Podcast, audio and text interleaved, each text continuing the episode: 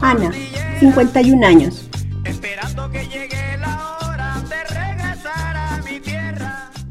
Vivíamos a unos 35 kilómetros de la frontera con México. Ahí hay muchas personas migrantes, pero también es una zona muy violenta. Yo soy secretaria oficinista, pero me enamoré y me puse a vivir con el papá de mis hijos. Ya no ejercí mi profesión. Luego me separé de mi pareja. Mi hijo se quedó con el papá y mis dos hijas se quedaron conmigo. Cuando quise trabajar en una empresa ya no pude, no me dieron la oportunidad. Entonces me metí a vender comida y a lavar ropa ajena. Nuestra situación económica era muy difícil, pero yo nunca me dormí en mis laureles. En el día me iba a los lavaderos a ver si me daban ropa para lavar. La gente me daba tres quetzales por pieza, y si me daban cien piezas para lavar, pues ya eran trescientos quetzales. A las seis de la mañana yo ya estaba en el mercado, comprando carne, frijoles, todo lo que iba a preparar. En la noche yo sacaba mi mesa de comida y vendía en la calle. Vivía en una zona de bares, lugares donde las trabajadoras sexuales estaban dando su servicio. Yo vendía churrasquitos, panes con pollo, loganice de chorizo, adobado, frijoles. Vendía por orden, de diez quetzales, de cinco quetzales. Eso de vender comida es una bendición, porque se vende y se come. El trabajo era bien matado, pero con mucha comida y mucha tallada de ropa saqué los estudios de mis hijas. No hubiera salido de Guatemala porque no hubiera arriesgado a mis hijas. Con tanto que se oye, no. Siempre dije, yo no las arriesgo. Prefiero comer tortilla con frijoles, pero estoy en mi país. Mi hija menor, cuando tenía como nueve años, iba bajando en sus estudios. Ya no tenía los mismos resultados.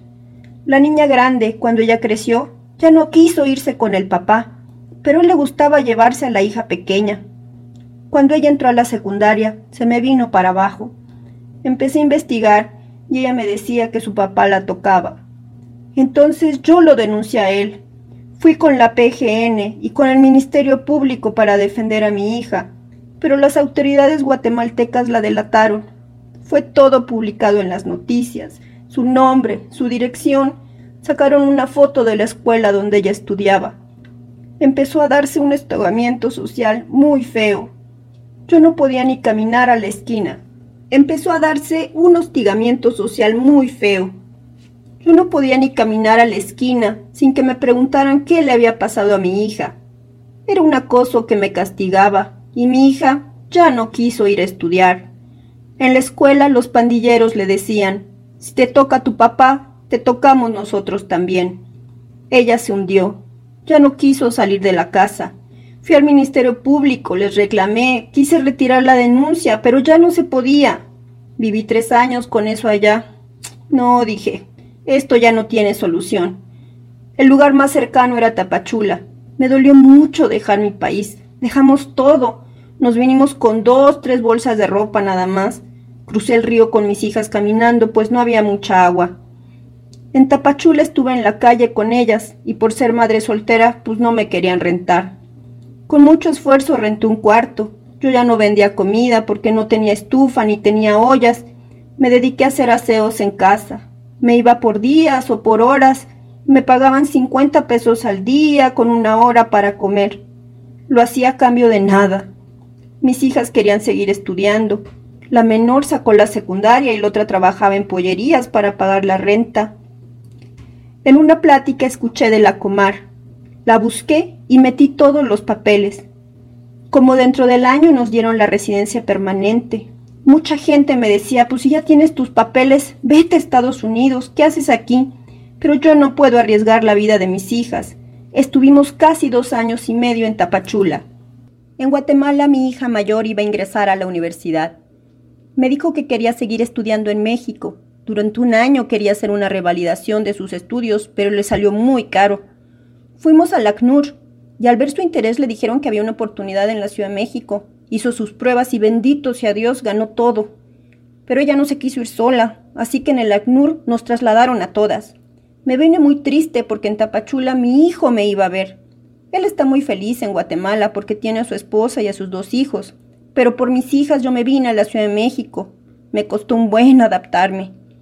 Yo creo solo en Dios. Dije, Señor, Ábreme una puerta donde yo pueda trabajar. Resulta que en PCR nos llevaron un taller y me dijeron que mandara mi currículum a una cafetería en la Universidad Ibero. Es una cooperativa. Me dieron la oportunidad de trabajar como operaria, porque en otros lugares cuesta. Estuvimos un mes en un albergue, pero yo no encontraba un lugar para vivir. En Tapachula pagábamos 1.200 pesos por un cuarto, pero en la Ciudad de México me desconsolé un buen, porque las rentas aquí son muy caras. Nos rentaron un departamento a 10 minutos de Ibero. Pagamos 3.300 pesos por dos cuartos y una cocina. Al inicio fue muy noble la señora, nos prestó algunos muebles y solo comprábamos el gas. Estábamos felices teniendo donde dormir, teniendo una estufa. Compramos tortillas, compramos queso, porque eso es la comida chapina.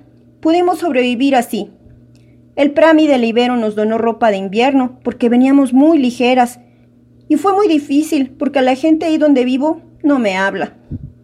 Ahorita estoy buscando otro lado, porque tenemos tres semanas que la señora nos bajó a la segunda planta, y estoy muy triste, porque no me dijo, le voy a subir la renta, me dijo, Voy a remodelar el departamento y se los doy después.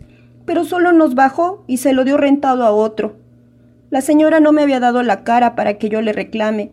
No ha llegado ni a cobrar la renta, mandó otra persona. Donde estoy ahorita no hay espacio ni para tender la ropa. Abro la ventana y ahí en la ventana tiendo toda la ropa. Estoy muy incómoda, pero están bien caras las rentas. Salí a buscar Vi un lugar de cuatro mil pesos, pero tendría que pagar dos, tres camiones para llegar. No me conviene. Otro lugar me lo querían dar por siete mil pesos más el depósito, casi quince mil pesos. Estoy muy triste. Migración nos da un documento de residencia permanente, pero las autoridades mexicanas no lo valoran. Mi hija mayor ya se fue a estudiar. Fue a varios establecimientos a pedir trabajo, pero siempre le dijeron que no querían personas migrantes.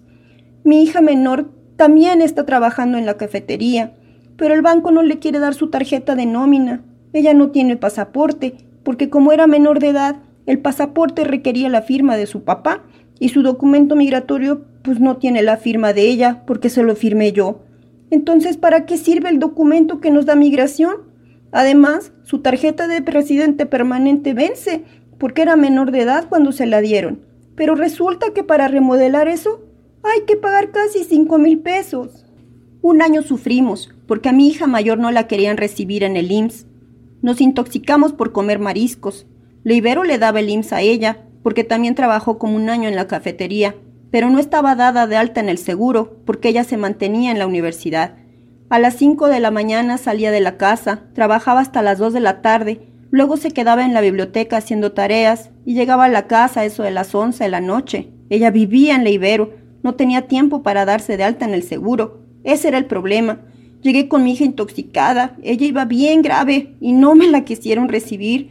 Me iba a cobrar 500 pesos por una consulta. Yo lloraba en las afueras del seguro. No sabía qué hacer. La llevé al Hospital General de la Ciudad de México, montando camión y camión.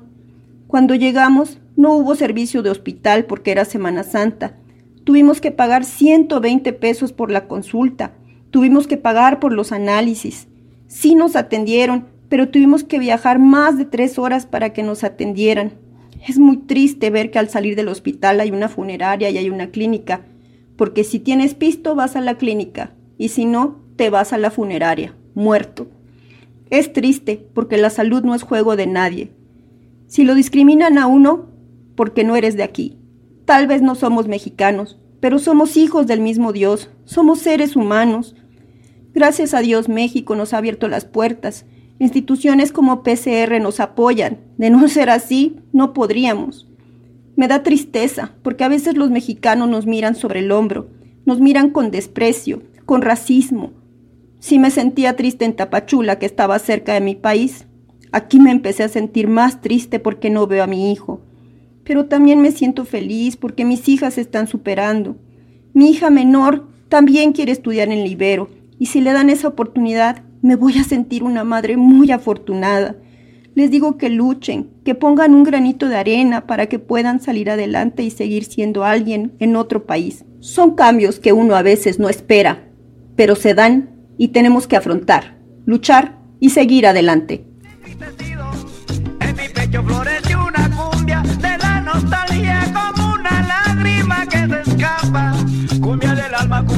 madrugada.